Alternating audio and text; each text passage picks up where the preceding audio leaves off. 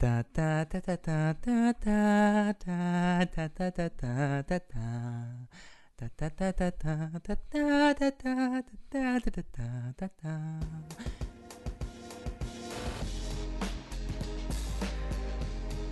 Herzlich willkommen bei fliptetruck.com, dem österreichischen Filmpodcast. Mein Name ist Wolfgang Steiger, ich bin hier der Host und bei mir ist Thomas Kodner. Hallo. Und wir sind im vierten Jahr von Hogwarts.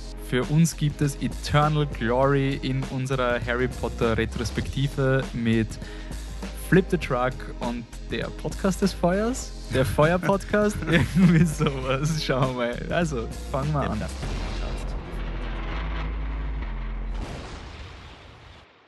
Wir sind wieder bei unserer Harry Potter Retrospektive, um uns vorzubereiten auf Fantastic Beasts and Where to Find Them, den neuen Film im Potter-Universum, der jetzt der erste von fünf mittlerweile Mhm. ist, nicht drei. Ähm, warten wir mal, wie der erste wird, dann können wir uns überlegen, ob fünf Filme irgendwie Sinn machen. Ich bin generell ein positiver Mensch. Thomas, du bist ja eher ein bisschen zynisch. Ich bin ein bisschen skeptisch, sagen wir so. Okay, na dann haben wir beide Meinungen vertreten. Und dann gibt es noch eine kurze Vorstellungsrunde. Ja, ich bin Wolfgang, bekennender Hufflepuff und Thomas. Wir kennen das Slytherin wie immer nach wie vor. Und weil wir Fantastic Beasts and Where to Find Them diese Retrospektive machen, versuchen wir immer ein lockeres, ungezwungenes Segment zu Beginn zu machen, was irgendwie den derzeitigen Harry Potter-Film und Fantastic Beasts ver- verbindet. Und wenn ich mich nicht verrechnet habe, steht 2019 das nächste Triwizard Tournament an. Also es ist ja alle vier Jahre und ich meine natürlich Trimagisches Turnier, Entschuldigung. Und meine Frage wäre jetzt, welche Kreaturen, die wir so bisher in den, in den Fantastic Beasts Trailern gesehen haben, sollte Newt denn zum Trimagischen Turnier 2019 mitbringen? Was sagst du? Ähm, da muss man erwähnen, wir kommen dann auch noch später dazu. Unsere Verschwörungstheorie ist ja, dass er Newt noch immer lebt. Wahrscheinlich. Können Sie die vorigen Podcasts noch hören? Wir haben da schon sehr elaboriert eine Theorie aufgestellt. Ähm, in dem neuesten Trailer von Fantastic Beasts, das glaube ich Final Trailer heißt auf YouTube, aber es ist die Nummerierung will ich jetzt nicht durchgehen. Da gibt es ein großes, fettes Schnabelviech, eine violette Schlange, die einfach cool ausschaut, weil riesig und violett. Das finde ich cool. Du meinst den Alchemy. genau. Was- Erklär mal, was dieses Viech vielleicht ist. Äh, Alchemy ist einfach nur so eine vogelartige Schlange, die auf ihre Eier aufpasst. Also in Wirklichkeit wie der Drache aus, aus dem Trimagischen Turnier in Feuerkelch. Okay. Und dann war noch so ein äh, fettes Viech. Ich weiß nicht, ob es ein Drei, ich habe es noch ganz kurz gesehen. Und es hat irgendwie ausgeschaut wie ein Drache, der einen Kugelfisch verschluckt hat und dessen Hals sich dann so aufgeblasen Der hat. Nundu, das ist ein leopardenartiges Viech. Ja, das ist cool und sehr gefährlich. Das würde ich auch gern sehen, tatsächlich im Trimagischen Turnier. Der speit Gift, wenn ich mich richtig erinnere. Okay. Was das du noch ins Trimagische Turnier reinwerfen? Was mir noch sehr gefällt, ist, dass man einen Erumpen sieht. Das ist dieses Nashornartige. Das ist, was ich mich erinnere, einfach nur sehr brutal. Also Newt Scamander beschreibt es in seinem Schulbuch Fantastic Beasts and Where to Find Them, fantastische Tierwesen, wo sie zu finden sind. Und ich glaube, das hat auch 4x oder so von der Ministerium-Einstufung, also ist recht gefährlich. Das ist eine sehr Aber seriöse Skala. 4x. es gibt 1 bis 5x Das tatsächlich. ist so wie die ORF-Kennzeichnungen für die brutalen Filme, wenn du ein X hast, Ja, dann so vier etwa. davon. Mhm. Ja, also ich würde den Erumpent auch noch gern sehen, in so einem Battle. Und was generell, was, uns, was wir noch immer nicht wissen, was es ist, ist dieser goldene Schimmer. Irgendwie, da gibt es Mhm. eine geile Szene im Trailer im Central Park in New York, wo so ein goldenes Ding unterm Eis schimmert. Mhm. Ist es Fox? Ist es ein Phönix? Oder Ist es ein Zauber? Ist es eine Schnecke, die leuchtet und einfach nur am Eis entlang kriecht? Wer weiß das schon. Okay, dann gehen wir weiter zu unserer Harry Potter Retrospektive und wir haben ja gesagt, ähm, ihr könnt mit uns diskutieren über die Filme. Ihr habt das auch dankenswerterweise gemacht äh, und habt uns eure Meinungen zu den Filmen geschrieben. Ähm, wir, wir nehmen die Podcasts jetzt wieder am Stück auf, also wir nehmen heute vier bis sechs auf. Das heißt, wir werden eure Meinungen immer dann vorlesen, wenn wir gerade den Film besprechen. Und generell ist mir aufgefallen, auch so, wenn ich mit den Leuten geredet habe, an die Harry Potter Filme, alle können sich erinnern, aber keiner hat meine Ahnung, worum es gegangen ist. Das ist irgendwie so der Konsens gewesen. So, ja, wenn ich sage, wenn du sagst, hey, was ist der beste Harry Potter Film, was ist der schlechteste Harry Potter Film? Pff, Ja, keine Ahnung, waren eh alle gut. Also ich habe noch nichts, ich habe noch niemanden getroffen, der jetzt wirklich gesagt hat, boah, die Harry Potter Filme, die sind alle scheiße oder, so, oder sonst irgendwas. Und da hat der Georg auf Facebook geschrieben, viel zu lange her, Bindestrich, nostalgische Verklärung, Bindestrich, alle Bücher und Filme waren ursuper.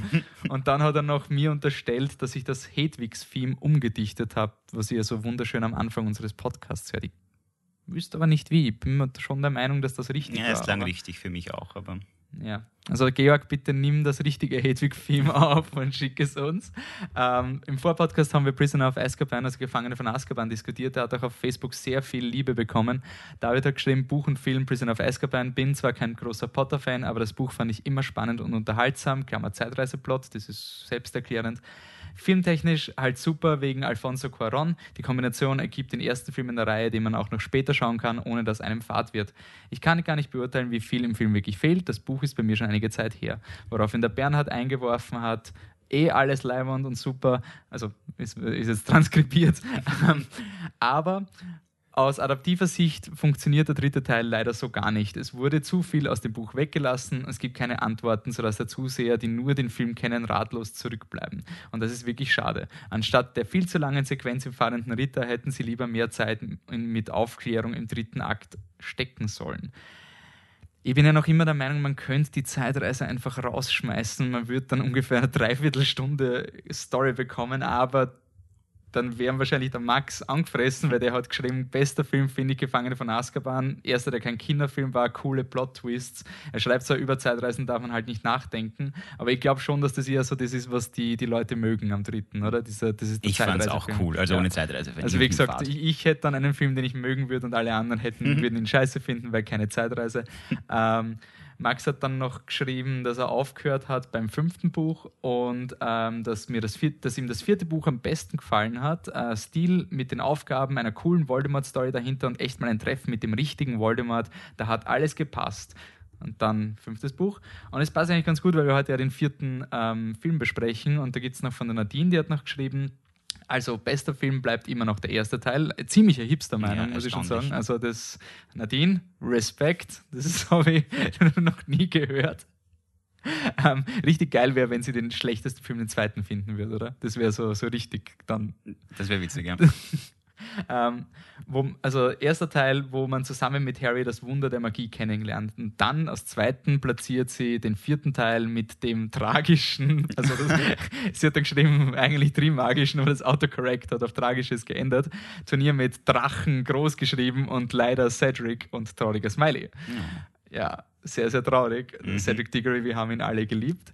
Ähm, dritter Platz schreibt die Nadine dann noch den letzten Teil, aber da kommen wir dann noch dazu, wenn wir unseren letzten Podcast dann aufnehmen. Mhm. Und wir springen. Ah, ganz kurz noch. Ich habe den Alexander noch vergessen. Nein, den habe ich nicht vergessen. Der kommt dann im nächsten Podcast. Also, Alexander, wenn du gewartet hast, dass wir dich vorlesen, kommst dann in Teil 6 vor. Deswegen springen wir jetzt zu unserem Franchise. Wir gehen Harry Potter durch. Wollen wir nicht vorher noch sagen, wer so einen Hogwarts-Brief bekommen hat? Sehr gut, natürlich wollen wir das sagen. Deswegen gibt es zuerst den Hogwarts Letter. We are pleased to inform you that you've been accepted at Hogwarts School of Witchcraft and Wizardry. Gut, so. Wir müssen casten, wer kommt dieses Jahr nach Hogwarts und ähm, oft sind das so, mein Gott, einmal bist halt die fancy ganze der Tag Arts Teacher. Das ist eine recht unter, unter Anführungszeichen weniger kritische Rolle, weil die wird eh jedes Jahr ersetzt. Und dieses Jahr haben wir den Mad Eye Moody gespielt von Brandon Gleason. Mhm. Gut, schlecht, mittel, Mittel. mittel. Ja, ist, ist da. Hätte man anders casten können, hätte man nicht anders casten müssen. Keine Meinung eigentlich. Okay. Ich finde sein Schauspiel gut, aber ich war nie ein großer Moody-Fan, insofern war es mir egal. Okay, na, ich bin ein großer Brandon Gleason-Fan nach den Harry Potter-Filmen geworden, weil er hat auch bei The Guard hat er eben mitgespielt und der Patrick hat diesen ähm, am Sonntag bis zu tot gesehen, also diese irischen Filme. Er ist sehr cool, aber überhaupt nicht moody. Also Hm. ist irgendwie ein bisschen mad, aber es passt irgendwie. Ähm, was bisschen heikler ist als der Defense Against the Dark Arts Teacher ist jetzt, wenn man den ultimativen Bösewicht casten muss, weil diese Entscheidung, die bleibt dann halt für die nächsten drei oder dann nachher vier Filme, zu dem Zeitpunkt noch drei Filme. Mhm. Ähm, und da haben wir Ray Fiennes als Voldemort. Perfekt. Äh, ich hätte nicht damit gerechnet, dass jemand Voldemort so gut spielen kann. Jo. Sehr creepy, Mhm. sehr äh, vom Design her ganz anders als im Buch eigentlich. Also es wird, nein, es wird, schon, nein, es wird schon erklärt, dass er so, so Schlangennasen Ja, ja. hat, oder? Er hat so Nasenschlitze und die haben es gut umgesetzt. Aber er hat keine roten Augen, oder? Richtig, im Film Das- hat er keine roten Augen. Der ist einfach, und ich finde, was ich cool finde an Ray Fiennes, er ist irgendwie so er hat so gar keine Ahnung von Harry Potter. Wirklich? Ja, ja, also Das dieses, habe ich nicht gewusst. er hatte diesen, diesen speziellen äh, Zauberstab-Move, diesen Voldemort-Move, Mhm. wo er den, den, die, die Hand so verkrampft. Und es war, weil er nicht gewusst hat, wie man einen Zauberstab haltet. Und auch so in Interviews haben sie mal so gefragt, so, ja, wie fühlt es sich an, den Elder Wand jetzt zu halten im achten Teil? Und er so, oh, yeah, it's, it's some kind of special wand, isn't it? also ich glaube, der Ray Fiennes ist einfach... ich weiß nicht, man kriegt es nicht mit, dass er so wenig Ahnung hat, weil er einfach so seine Präsenz ist. Und ja, Voldemort ist halt auch schwer zu spielen, oder? Weil er halt so, er ist halt böse. Ja, er hat nicht, also er hat zumindest als erwachsener echter Voldemort dann wenige Charakterzüge, auf die man irgendwie zugreifen könnte. Aber Ralph Fiennes gibt ihm einen Charakter, den er im Buch vielleicht gar nicht so richtig hat. Also Ja, ich glaube, es ist halt einfach ein bisschen diese, diese Craziness, die ein bisschen durch, Mhm. durch das. Also er hat, ich glaube, er, ist- er hat in den Interviews hat er das dann immer mit so Balletttanz verglichen. Also er tanzt ein bisschen als Voldemort, Mhm. damit er nicht so, damit er so, so federleicht ist und irgendwie so. Ähm, Jemand, der auch einen eigenen Quirk entwickelt hat für diesen Film, ist David Tennant, weil der hat sehr oft die Lippen geleckt als Barty Crouch Jr. subtil, subtil, ja. Ja, mir, das mir wurscht, dieses Casting, ich finde ihn nicht gut. Ich weiß, David Tennant hat sehr viel Love im Internet, aber Also ich, ich habe mir den, den Barty Crouch Jr. sehr anders vorgestellt, aber auch mir war es im Endeffekt egal, wen sie nehmen. Er kommt eh fast nicht vor in Wirklichkeit. ja. Ähm, wer öfter vorkommt, ist Cedric Diggory, Mhm. der Junge, der am Ende stirbt, gespielt von Robert Pattinson. Ähm, muss ich wieder gleich mal, wir haben uns eigentlich geschworen, keine Twilight-Referenz zu machen, aber ich mache eine Robert Pattinson-Referenz. Der ist ein super Schauspieler und hört auf ihn wegen Twilight. Das ist genau das Leonardo DiCaprio-Ding. Ich meine, ich würde ihn jetzt nicht überhypen, aber wirklich, Er ist Cedric, wenn man sich die Harry Potter Schauspieler anschaut, was sie nachher gemacht haben und die Twilight Schauspieler, dann haben Robert Pattinson und Kristen Stewart derzeit viel mehr versprechende Karrieren. Also ich finde ihn cool eigentlich, aber er ist überhaupt nicht der Cedric, den ich glaubt hätte. Er wird halt als sehr typischer Schönling beschrieben und ich finde schon, dass Robert Pattinson ein sehr bestimmter Typ ist und nicht so dieser absolute Schönling, der allen gefällt. Ja. Aber ihr, ihr habt immer geglaubt, dass Cedric ist so ein Monster. Echt so Äh, wie, der, wie der beschrieben worden ist, weil es ist ja, er ist ein Quidditch-Spieler und der Harry ist ganz, ganz zart und der Cedric ist dieses boah, Mhm. Viech. Und ich immer geglaubt, er ist einfach fünfmal so breit wie der Harry, weil der Wind ihm sozusagen nichts ausmacht. Ähm, wer auch gecastet wurde, ist äh, Katie äh, Leung. Leng, L- ja. Leung? Ich glaube, ich, glaub, ich, glaub, ich habe mal in einem Interview Leng gehört, aber ich, Okay, äh, als Cho Chang gehen wir dann im fünften Film drauf ein. vielleicht. äh, Casting, was wir beide überhaupt nicht mögen, ist äh, Roger Lloyd Peck als Barty Crouch Senior.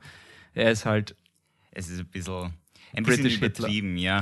Ich hätte es nicht so sagen wollen jetzt, aber er wird dann im Na Buch als- schon, Ja, also- es ist British Hitler. und er, er schaut irgendwie dann aus, auch ein bisschen wie der Crouch im nächsten Film inszeniert wird, oder? Also ich denke jetzt gerade an diese Crouch-Plakate im fünften Film und irgendwie sehe ich... meinst ah, Fudge. Ah, Fudge, Fudge, Entschuldigung. Und ähm, ich sehe die ganze Zeit den Crouch irgendwie. Also ich kann sie jetzt gerade visuell nicht unterscheiden, weil sie beide diese Melone haben. Ähm, Rita Kimkorn oder Rita Skeeter? Super, ja, Rita Skeeter, Miranda, Miranda Richardson. Hat mir wahnsinnig gut gefallen. Ist definitiv mein Lieblingscast. Mag ich fast noch mehr als Ralph Fiennes, als Voldemort. Okay. Und dann gibt es noch sehr viele andere. Wir sind draufgekommen beim Zusammenschreiben in diesem Film wirklich, es müssen sehr viele Eulen geschickt werden, weil ähm, ja, da gibt es echt viele Figuren und da wollen wir jetzt nicht drauf eingehen. Kurzes Shoutout an alle. Ihr wart alle super. Ihr wart alle, alle super. Vor allem die, die Fleur, die hat so viel zu tun gehabt, Mhm. Wahnsinn. Ähm, und nachdem wir jetzt den Hogwarts Letter bekommen haben, ist es Zeit, unsere Karte des Rumtreibers oder Marauders Map auszubreiten. Mischief managed. Nämlich Harry Potter 4 war so ein bisschen ein Knackpunkt in diesem Franchise. Es war der erste Film, wo Warner Brothers überlegt hat, den Film auf zwei, also das Buch auf zwei Filme zu splitten. Und Gott sei Dank haben sie es nicht gemacht. Mhm. Also ich, ich kann mich erinnern, als Kind habe ich den ersten Harry Potter Film gesehen und habe mir gedacht, okay, zwei Stunden für 300 Seiten. Harry Potter 4 hat 900 Seiten, das heißt, der Harry Potter 4 wird neun Stunden lang. Das war für mich eine logische Rechnung. Und ich wüsste gar nicht, ob, ich kann mir nicht vorstellen, dass sich der Film zweiteilen lässt. Also befriedigend auf eine, Also, dass der erste Film einen Abschluss hat. ja, Na, ich kann es mir auch nicht vorstellen. Weißt du zufällig, wer die Zweiteilung dann im Endeffekt abgesagt hat? Nein, ich war? weiß nicht. Also leider nicht. Ich habe nur dieses Interview mit Rowling und Close gesehen, Mhm. wo sie eben drüber geredet haben. Also der Steve Close, der alle Filme außer dem fünften geschrieben hat, Mhm. ähm, hat da anscheinend ziemlich gerestelt. Und aber was, was sich dadurch dann ergeben hat, ist eben etwas, was sehr interessant ist für diesen ganzen Franchise, ist nämlich die, der Beschluss, wirklich weg vom Buch zu gehen. Mhm. Und nicht nur Dinge nicht zu erwähnen, wie es zum Beispiel bei Azkaban war, sondern Dinge wirklich komplett umzuschreiben. Laut Regisseur äh, hat der Film eine Krimi-Struktur. Ich habe jetzt den Namen vergessen, Mike Newell war Ja, der genau, Regisseur. Newell. oder? Äh, also Quaron war nur beim dritten und Mike Newell ist jetzt der neue. Und ähm, was man aber sagen kann, ist, dass dieser Film schon eine sehr, sehr klare Geschichte hat dafür, wie verflochten das Buch Ja. ist. Da gibt es ja den Ludo Bagman mit seinen Goblins und die Hauselfen-Befreiungsfront und und ähm, das war wahrscheinlich wirklich eine der wichtigsten Lektionen für den Franchise. Und ähm, hat, ich bin mir nicht sicher, war da nicht in der Fan-Community involviert, aber ich schätze mal, dass diese Änderungen bezüglich Barty Crouch auch für einiges an, an Enttäuschungen geführt haben, oder? Also Aufgeregt haben sich genug, ich war begeistert davon, aber die meisten haben sich darüber aufgeregt, dass Winky einfach gestrichen worden ist und Lulu Bagman gestrichen worden ist und Barty Crouch verkürzt worden ist und so weiter. Aber ich halte es für notwendig und okay.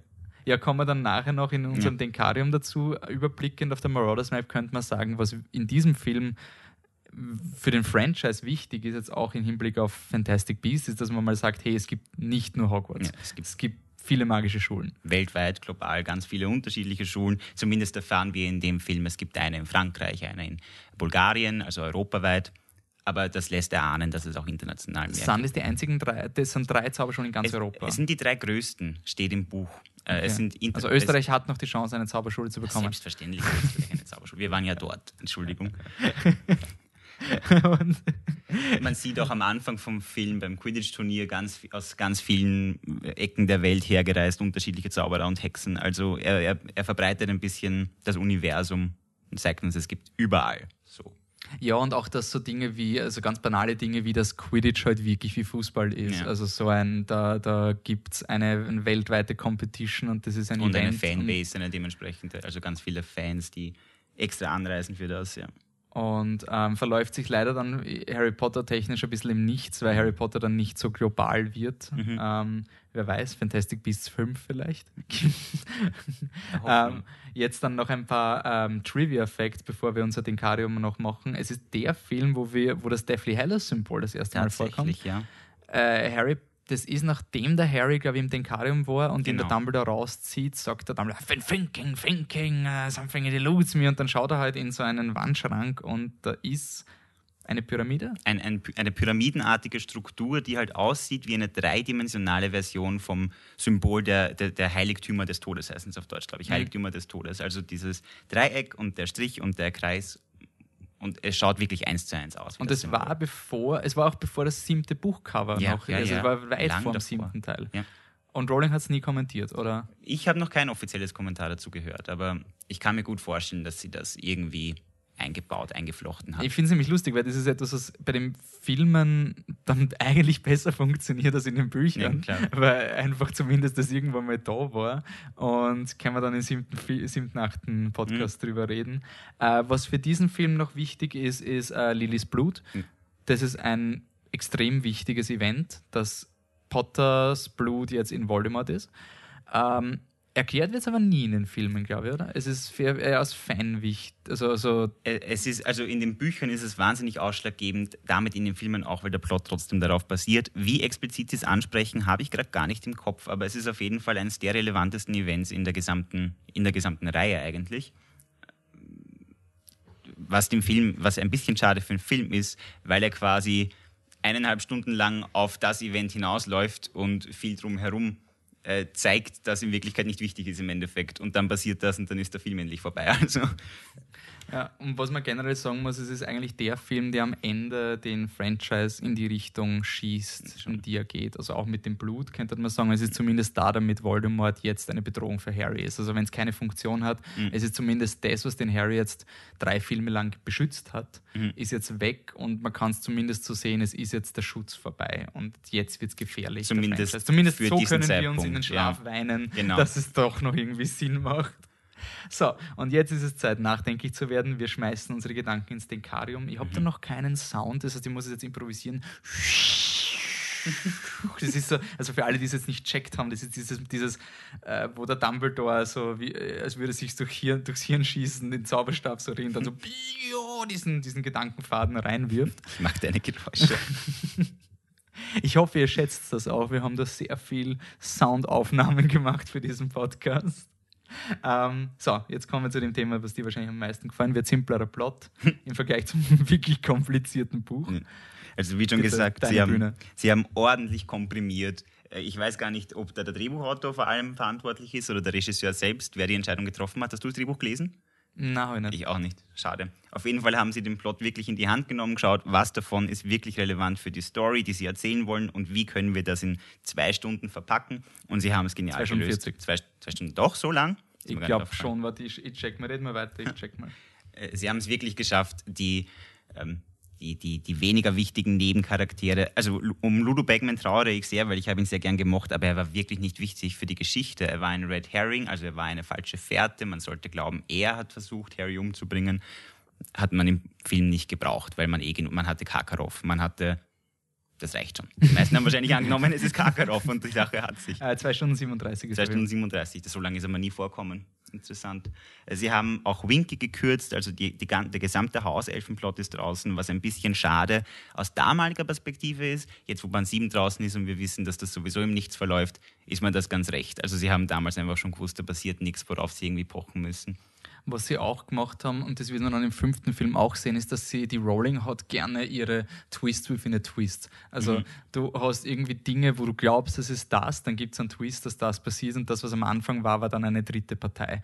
Und das wäre in diesem Fall zum Beispiel der Quidditch World Cup, wo im, im Buch ist es einfach so Wiederbetätigung. Es sind einfach so Leute, die sich ansaufen und dann glauben, sie sind lustig und das machen. Und ist, das ist eigentlich dann noch und dann und dann macht der äh, Barty Crouch Jr. dieses dunkle Mal um sie ah, es ist total verwirrend im Buch was er da eigentlich will aber er will ihnen zeigen Voldemort und plant irgendwas kompliziertes in dem Film ist viel simpler es ist einfach Voldemort hat noch Sympathisanten und sie bereiten sich jetzt vor und das ist einfach simpel und macht den gleichen Punkt und auch dass sie den Barty Crouch Jr. viel prominent, also sie versuchen gar nicht eh einen Peter Pettigrew zu machen und ihn als unschuldig zu inszenieren, sondern er ist wirklich der Böse und, und du weißt, er ist der Böse, aber du weißt nicht warum. Das ist eigentlich das Mystery, oder? Und auch nicht das, wirklich wie. Also vielleicht, ich habe damals, ich glaube nicht, dass ich den Film, wenn ich das Buch nicht gekannt hätte, so interpretiert hätte, dass Barty Crouch Jr. auch Harrys Namen in den Feuerkelch geworfen hätte. Aber ich kann mir vorstellen, dass viele das wahrscheinlich vermutet haben und die Frage für sie war dann, wie hat er das gemacht? Wo ist er? Wer von denen ist Barty Crouch Jr.? Mhm.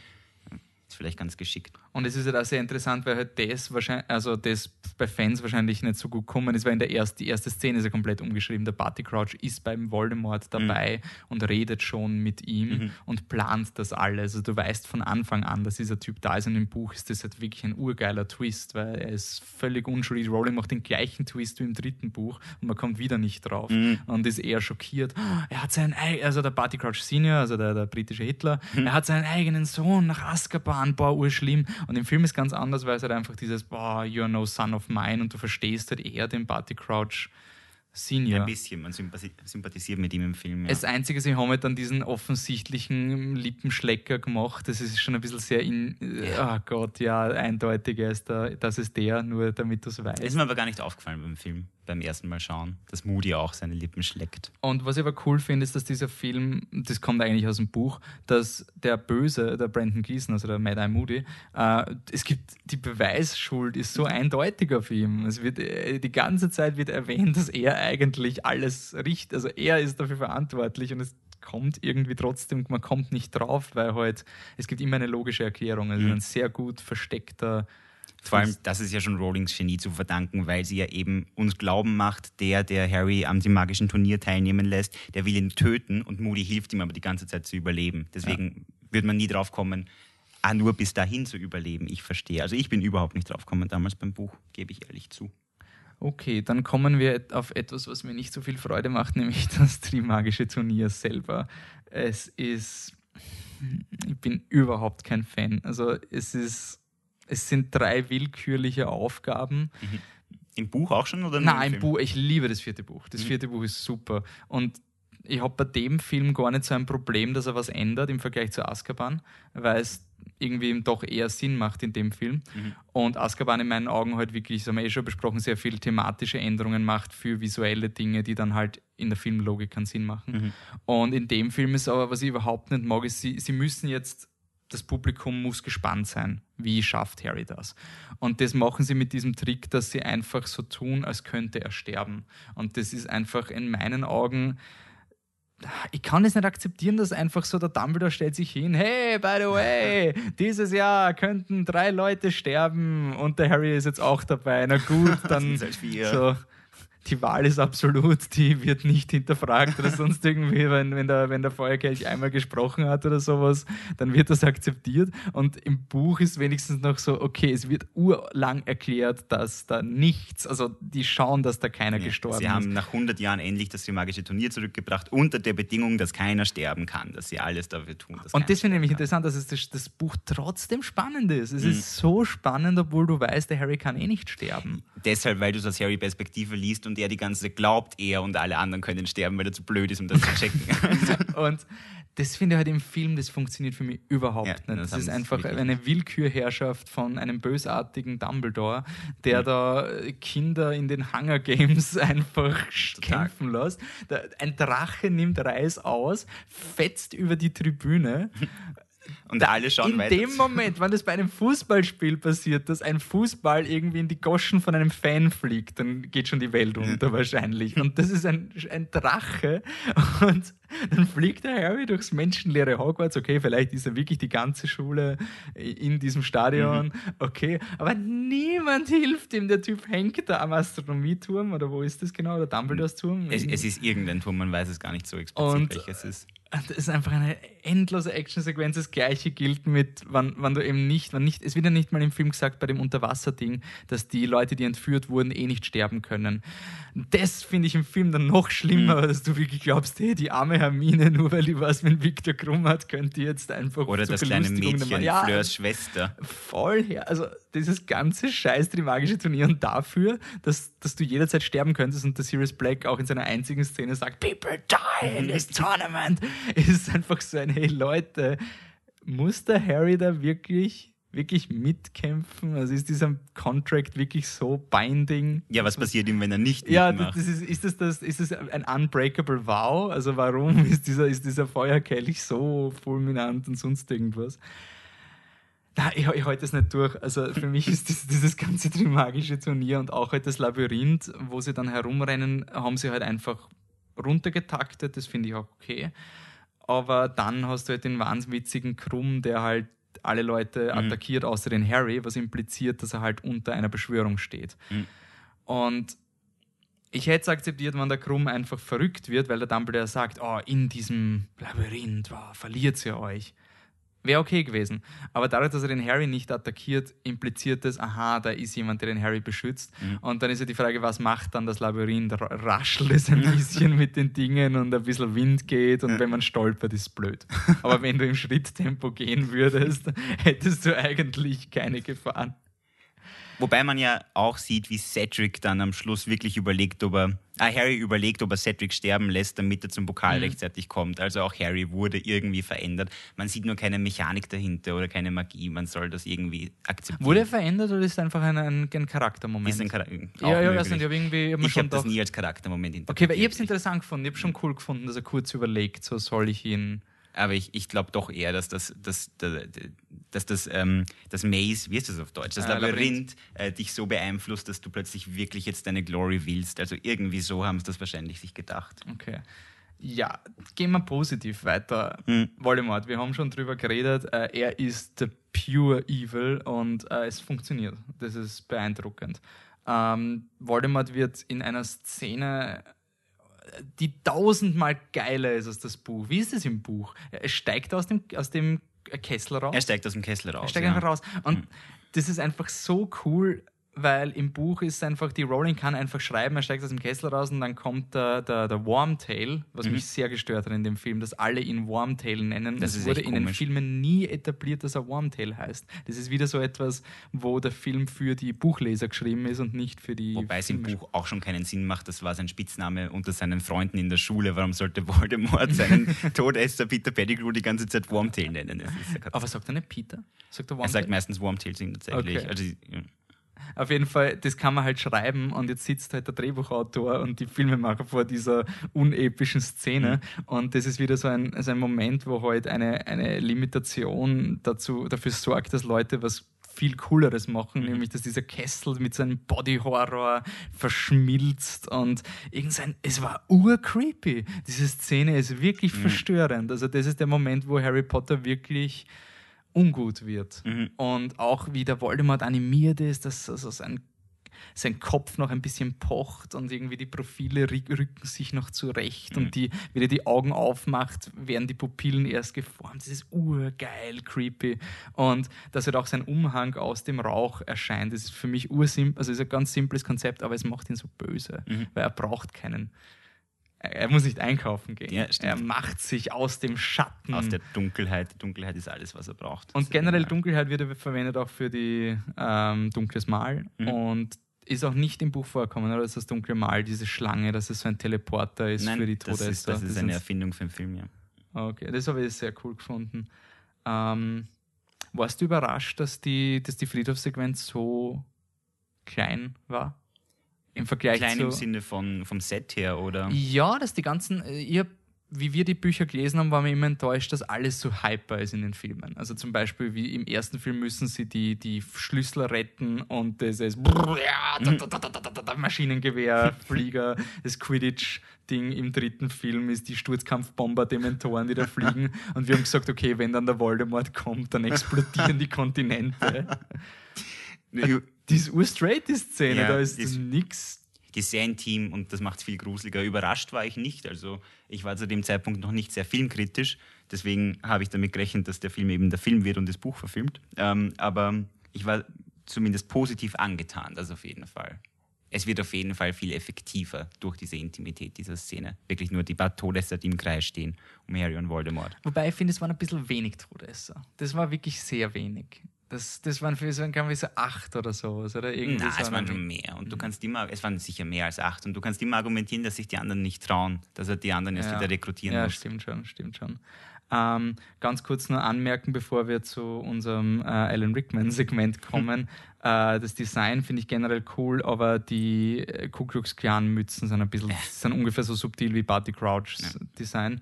Und die Szene mit den Zauberstäben ist schon cool im Film. Also es ist schon cool, wenn Harrys Eltern kommen und alles und der Cedric. Ich finde, der Cedric funktioniert sogar emotional, auch wenn er nur dieser Typ ist, der eingeführt wird, damit er stirbt. Ähm, ist vielleicht auch das Schauspiel dann nachher vom ähm, Jeff Rawle, dem Amos Diggory, wie wirklich sein Sohn da liegt. Da habe ich geweint. Das war wirklich, das hat mich, da war ich überrascht. Und was ich aber nicht mag, ist, dass dieses, dass der Harry halt, wie er flüchtet, es wird nicht erklärt. Es ist einfach Ja. so, hey, Dumbledore, da war was komisches. Und der Dumbledore sagt zwei lateinische Wörter, priori incantatem, und das war's. Also das soll als Erklärung reichen. Es ist wieder so ein Moment, wo du Buchleser ansprichst und nicht Filmeschauer. Und das finde ich sehr, sehr schade. Ähm, aber bleiben wir positiv und gehen zu unserem Heart of It All Mr. Potter. Benannt nach einem Zitat von J.K. Rowling über ein angebliches Mystery, das die Fans nie gefunden haben, was die Fans zu dem Zeitpunkt schon längst gefunden haben oder nicht, man weiß es nicht. Wir gehen beim Heart of It All auf Alan Rickman als Snape ein und ähm, er macht nicht viel, oder, in dem Film? Überhaupt nichts in Wirklichkeit. Die einzige wichtige Szene mit Snape ist die, wo er tatsächlich dafür stimmt, dass sie Harry am themagischen Turnier teilnehmen lassen. Was ich sehr fragwürdig finde, aber dazu kommen wir nachher auch noch. Das hat man im Buch nicht gehabt, oder? Dass man weiß, wie diese Entscheidung getroffen wird, weil man nie es, es, es, dieses Gespräch findet mehr oder weniger vor Harry statt, aber viel kürzer und ganz anders eigentlich. Wirklich so Erwachsene, die im Film beisammenstehen und reden, wie gehen wir jetzt weiter vor, das gibt es nur in diesem Film, das gibt es im Buch nicht. Und das ist eine meiner Lieblingsszenen diesbezüglich. Ist es, bevor, äh, scheiße, es ist äh, wurscht. Ähm, ist es die erste, der erste Harry Potter, wo du Szenen außerhalb von Harry siehst? Hat es vor? Nein. Nein, nein, es hat schon. Streng genommen nicht. Ich meine, es beginnt allein ohne Harry, der erste Film. in Wirklichkeit. Ja, stimmt. Okay. Wurscht, äh, werfen wir das weg. Ha. Ähm, also Snape macht abgesehen von dem, er punktet durch Abwesenheit in einer Szene. Da ist er wichtig, weil er nicht da ist. Ja, beim Friedhof. Selbstverständlich, Snape kehrt nicht zurück. Snape ist einer von den Todessern, die nicht zurückkehren zu Voldemort. Das ist wahnsinnig interessant. Was es für Implikationen hat. Im Buch weiß man natürlich, was es für Implikationen hat. Da wird das heftig diskutiert. Noch am Ende von Band 4, noch heftiger in Band 5. Im Film ist es einfach nur, man weiß zu dem Zeitpunkt noch gar nicht, dass er Todesser ist, Doch. oder? Man weiß es, weil in diesem Film wird es auch gesagt, weil du hast diese, das ist eigentlich, eigentlich die wichtigsten Snape-Szenen in diesem Film sind alle, wo er nicht vorkommt. Weil Ja. das ist diese Verhandlung, wo der, wo der Kakarov sagt, ähm, Ja, Severus stimmt, Snape. Also das ist stimmt. eigentlich ein Riesentwist Ja. in diesem Film, dass Snape war ein Todesser. Das wird echt nur im Vorübergehen gesagt, ja. Ja. Aber man weiß es und man sieht, er kehrt nicht zurück zu Voldemort. Und also, der Kakarov redet auch mit Snape drüber. Man sieht den Kakarov mit dem Dark Mark, wo der Harry reinkommt. ja, stimmt. Und das, da redet dann der Snape über den Polyjuice Potion. Ja, was wieder einer der weniger spannenden Szenen mit Snape ist. Und, aber eigentlich tut sich viel für Snape, obwohl er nichts tut. Also Ja. wirklich diese Infos. Und ich finde, das ist auch etwas, wo die Bücher, wir haben vorher bei der Vorbesprechung, äh, habe ich gemeint, das ist wie so ein, einen, die Rowling schreibt oft so, als würde sie Fans, Fans beantworten in ihrem Dialog. Und da gibt es im sechsten Buch wirklich einen, einen Monolog vom Snape, wo er alle Plotlücken erklärt, warum er nicht zum Voldemort gekommen ist. Und das brauchst du im Film nicht, weil du nie so viel nachdenkst über Filme. Und im Film ist einfach viel cooler, dass du sagst, hey, eigentlich, er war nicht beim Friedhof, das war ja schon ein Hinweis, dass er nicht wirklich Mhm. ein Böser war oder so. Wobei auch der Rest von Snapes Verhalten, für mich ist der ganze Film ein wichtiger Hinweis, dass Snape eigentlich kein Böser ist, weil er sich verha wirklich verhält wie ein strenger Papa, Harry und Ron und allen anderen Schülern gegenüber. Also seine ganze Verhaltensweise ist von äh, Komik aufgeladen eigentlich, wenn er sie zum Hausaufgabe machen zwingt oder wenn er Harry warnt, du, du, wenn du nochmal Zutaten von mir stiehlst, dann gebe ich dir Veritaserum und dann sagst man die Wahrheit. Das ist schon alles sehr papahaft. Also, Okay. Passt. Ein strenger Daddy. Genau. Snape. ähm, dann, jetzt habe ich keine Überleitung. Wie kommen wir von Snape zu unserem Creature-Feature? Harry hat unter anderem Lacewing Flies äh, gestohlen. Das sind Creatures. Okay. Wir sind- Slang Skin.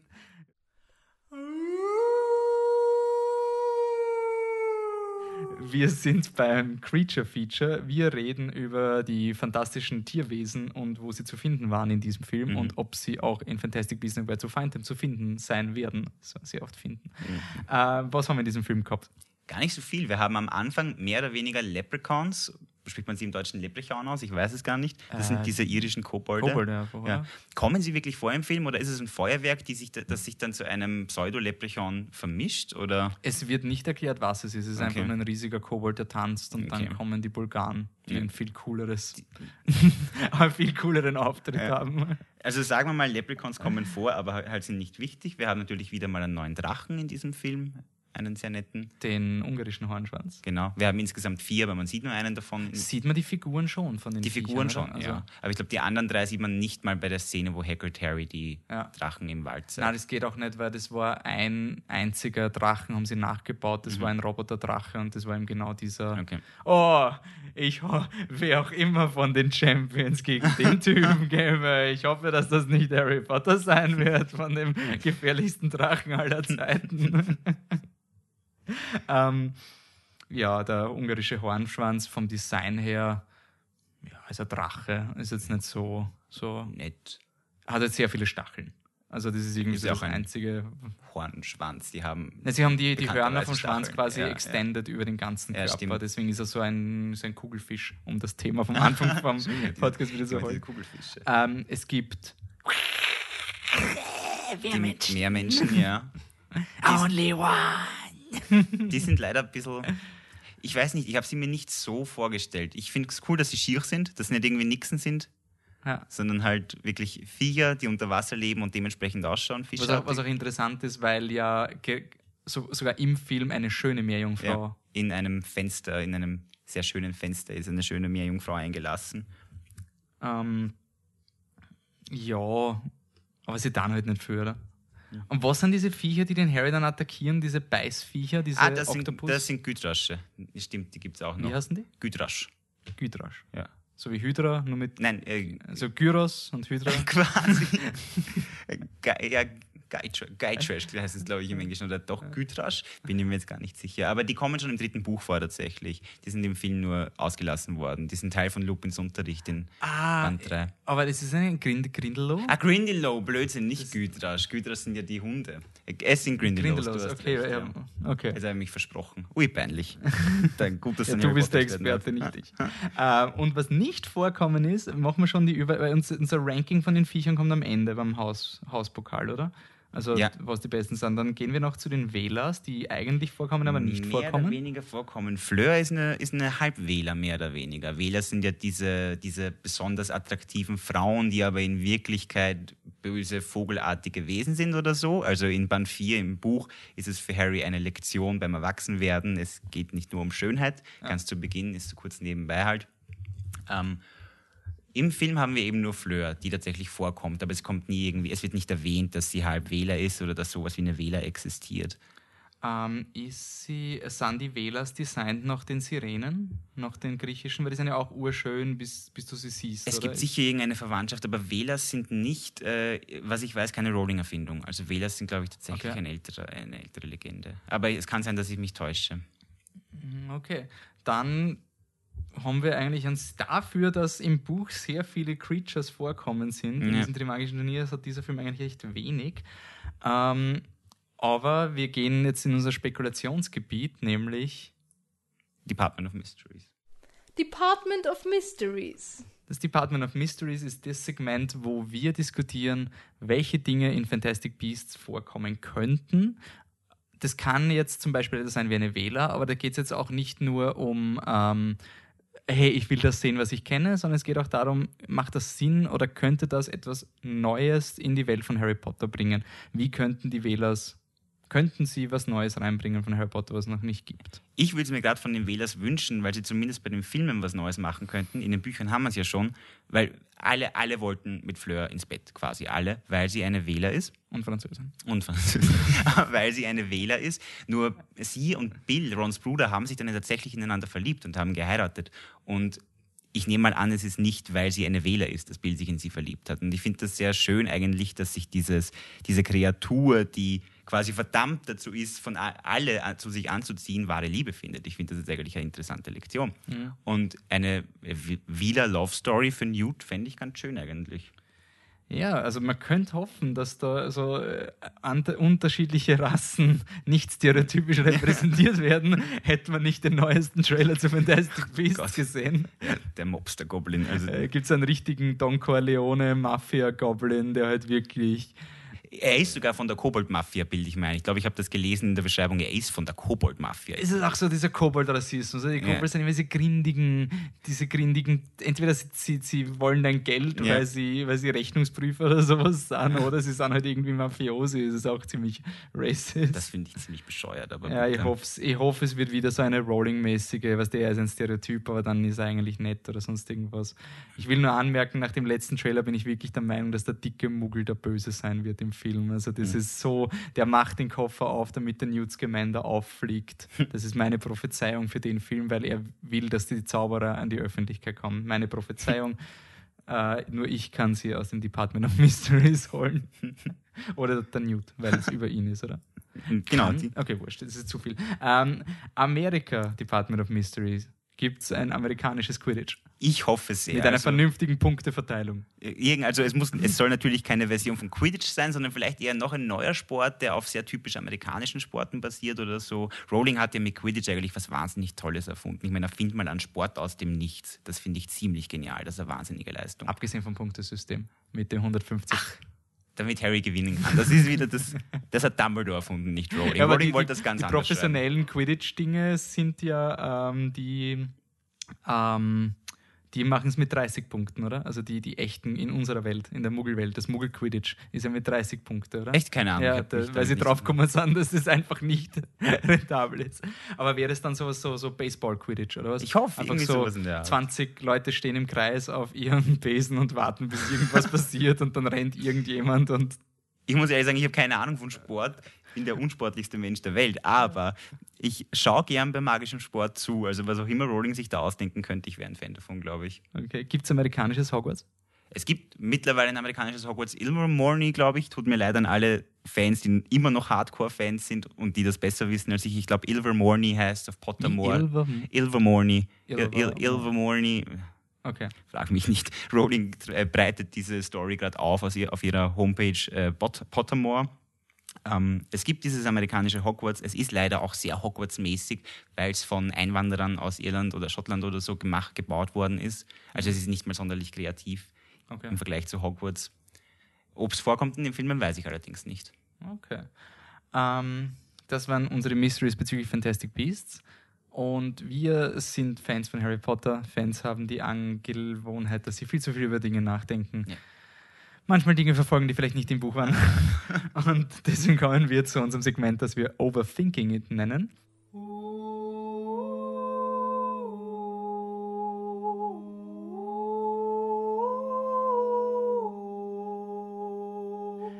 Mit unserer Verschwörungstheorie, dass einerseits lebt Newt Scamander noch, Mhm. das haben wir schon etabliert im letzten Podcast, könnt ihr hören, Gefangene von Azkaban, da haben wir den Mörder-Twist präsentiert und dass Dumbledore natürlich der Böse ist, eindeutig. Mhm. Also das ist in, in diesem Film ist das ein gefundenes Fressen. Es wird quasi explizit gemacht. Ja, also er, Dumbledore ist komplett verrückt und ich glaube einfach, dass Michael Gambon wird kritisiert dafür. Aber ich glaube, er hat hat einziger gewusst, verstanden. er hat ja. einfach Er gewusst, die Rowling hat das im Vorhinein gesagt und sie hat gesagt, das ist urwichtig, weil in dem Film wird Dumbledores Plan von Voldemort zerstört. Mhm. Dumbledore rechnet nicht mit dem Feuerkelch und deswegen ist der Dumbledore so on the edge und zuckt voll aus. Mhm. Nachher ist er wieder gechillter, aber, aber in dem Film, der, der Michael Gambon hat das ganz genau gewusst Mhm. und hat uns quasi diese Hinweise bereitgestellt. Mhm.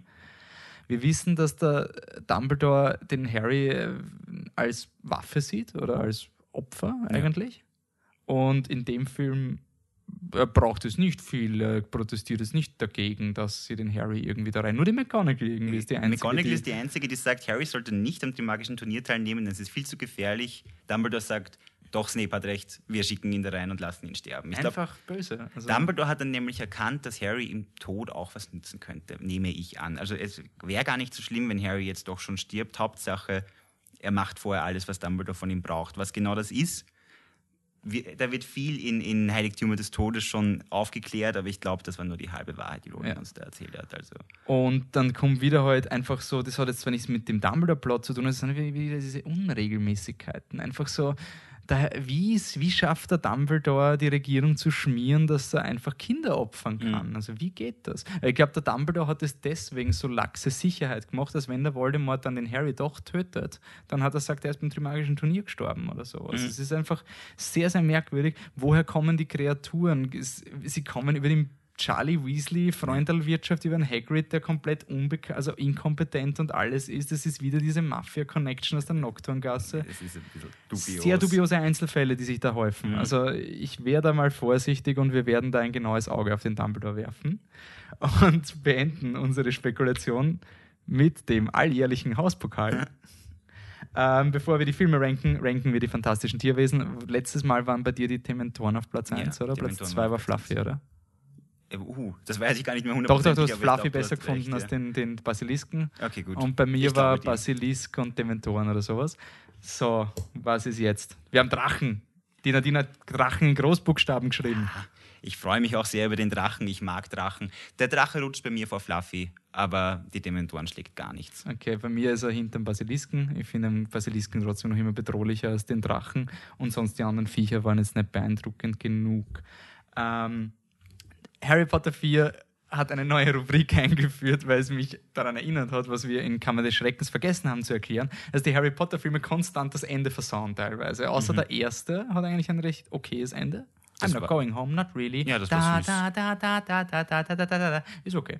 Ähm, der zweite hat den klatschenden Hagrid und alle lieben ihn. Hagrid, yay! Äh, ziemlich, ziemlich zart. Der dritte hat diesen merkwürdigen Harry fliegt weg und, Und, den, den, ja. das Standbild. Das war auch sehr Auch eigenartig. komisch, verstehe ich bis heute nicht. Es gibt sicher Interpretationen im Internet, was das Vielleicht symbolisch stellt ist. seine Seele dar. Es ist auf jeden Fall der Quaron, also der, hat- er hat sich sicher was überlegt, aber Mhm. ich sehe es nicht. Äh, und der vierte ist für mich eindeutig derzeit das Schlimmste, weil Cedric stirbt, der Voldemort kommt zurück, der Dumbledore hält eine Ansprache, dass alles gerade scheiße ist. Und in der nächsten Szene ist so, oh, werden wir jemals ein normales Jahr in Hogwarts haben? Es ist so, Ich muss dem aber, ich muss dazu sagen, man weiß nicht, wie viel Zeit wirklich zwischen Dumbledores Rede und diesem Abschied vergangen ist. Wenn die Voldemort drei, ist zurück. aber diese drei Kinder, erstens sind es noch Kinder, zweitens haben sie nichts mit Cedric zu tun gehabt und sie, Voldemort ist zurück. deswegen muss trotzdem noch lachen können, drei Wochen nachdem irgendwer gestorben ist, der dich nicht interessiert. Also ich finde das schon okay. Furchtbar. Nein, ich finde das schon okay. Okay. Slytherin wins the House Cup. Dann müssen wir jetzt noch, auch bevor wir unseren Hauspokal vergeben, mal auch noch abklären, wie wir generell zum vierten Film stehen, weil unsere Meinungen sind ein bisschen anders. Ich liebe den vierten Film. Er ist tatsächlich mein Lieblingsfilm. Im Moment muss ich schon mal vorwegnehmen, lieber Hauspokal. Ähm, äh, ich finde ihn von der Umsetzung her so genial, von den Streichungen, die es gemacht haben, her genial. Ich finde, er hat, wenn er auch ein bisschen zu viel auf Comedy setzt, ein, eine gute Balance zwischen Komik und Spannung. Und ich neige dazu, den überaus sentimental und emotional zu bewerten, ohne viel Rationalität in Wirklichkeit, weil ich so schön finde, wie die Harry-Hermione-Beziehung dargestellt wird mit dem Film. Das gebe ich ehrlich zu, ich bin ein Harry-Hermione-Shipper. Der Film gibt mir alles, was ich brauche, um glücklich zu sein und meinem 14-jährigen Ich damals alles, was es brauchte, um an wahre Liebe zu glauben. Und deswegen finde ich den Film gra- grandios. Okay, ich zerreiße jetzt. jetzt. Ich mag den Film gar nicht. Ich finde ihn schwächer als Kammer des Schreckens, weil der Film irgendwie eben durch diese irrational, und das ist halt wirklich bitter, weil er irgendwie mein Lieblings Zweitlieblingsbuch ist. Ähm, ich mag den Voldemort, das finde ich urgeil, das Ende. Und, aber alles bis dahin ist für mich so eine, eine halbgare Geschichte. Und der Mike Newell als Regisseur hat halt irgendwie, er bringt jetzt keinen eigenen Stil mit. Und was für mich ganz, ganz, ganz wild ist was für mich dann der Entscheidungsgrund war zwischen Kammer des Schreckens und ähm, Goblet of Fire, also Feuerkelch. Beide Filme sind so, es dauert urlang, bis das passiert, worum es eigentlich geht. Gut, das heißt, sie starten mal gleich, sie haben ein ähnlich schwaches Ende. Und jetzt Killer-Argument, Soundtrack. Das war für mich einfach so der Moment, John Williams, Soundtrack ist spitze und der Patrick Doyle, der diesen Film komponiert hat, es ist, es ist ein okay Soundtrack, aber du merkst ja nichts. Das einzige Lied, was du merkst, ist der, die, das Marschierlied von der, vom Turmstrang und ähm, irgendwann gibt es dann noch die Hogwarts-Hymne in der Delete-Scene ist vielleicht Hogwarts, Hogwarts, da, da, da, da, Hogwarts, aber alles andere ist so richtige Marvel-Musik. Da muss ich zustimmen. Das muss ich zugeben. Wir haben auch bevor, vor der Aufnahme habe ich überlegt, äh, welche, welche, welche, wie mir der Soundtrack eigentlich gefallen hat und ich bin darauf gekommen, ich kann mich an kein einziges Lied erinnern, an kein einziges. Äh, Vielleicht ist deswegen doppelt bitter, weil in meinen Augen der, der John Williams Harry Potter Azkaban Score einfach so super ist. Das ist einfach echt blöd vom direkten Vergleich. Mhm. Und die, die Musik ändert sich im nächsten Film auf jeden Fall. Also unser House-Ranking von vier bis, also von untersten bis oben bei dir ist. Mein neuer Platz 1 ist, also von unten bis oben. Mein, Spannung. Mein, mein Platz 4 ist Chamber of Secrets, Kammer des Schreckens. Mein Platz 3 ist Stein der Weisen. Mein Platz 2 ist Gefangener von Azkaban und mein neuer Platz 1 ist der Feuerkelch. Ja, bei mir ist Feuerkelch auf Platz 4, Kammer des Schreckens auf Platz 2, Stein der Weisen äh, auf Platz 3, Stein der Weisen auf Platz 2 und Azkaban auf 1. Und wenn man das jetzt gewichtet mit unseren Positionen, dann ergibt das äh, vierter Platz Kammer des Schreckens, zweiter Platz gleich auf Feuerkelch und Stein der Weisen und erster Platz unangefochten Prisoner of Azkaban.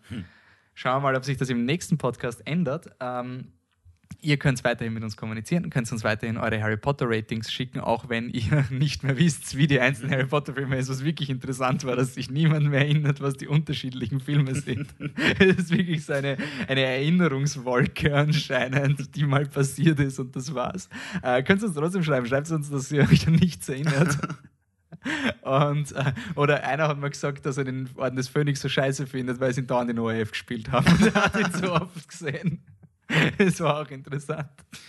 Okay, dann facebook.com slash flipthetruck. Auf Instagram sind wir Instagram slash flipthetruck. Also Instagram.com slash flipthetruck. Da könnt ihr, oh, Harry Potter Trivia, da könnt ihr ein Foto von mir sehen mit dem, Ale, Ale, ich muss jetzt wichtig, richtig aussprechen, also Franzose, Alexandre Desplat. Oder Alexandre Desplat, ähm, dem Komponisten von Harry Potter 7 und 8, weil der war in Wien und hat sehr viel über den Soundtrack erzählt. Ziemlich cooler Typ, könnt ihr auf Instagram sehen. Auf Twitter sind wir flip-der-truck. Ähm, da könnt ihr uns sagen, dass wir überhaupt keine Ahnung von Harry Potter haben. Könnt ihr den Thomas korrigieren, wenn ihr Bitte, irgendein ja. Viech falsch gesagt habt. Die, die Harry, sagt uns, wie die. Harry Potter Schule heißt in England, also in, in, in England. die wissen wir. Äh, sagt uns die in Amerika. Und dann sage ich danke fürs Zuhören. Bis zum nächsten Mal. Ciao, bis bald.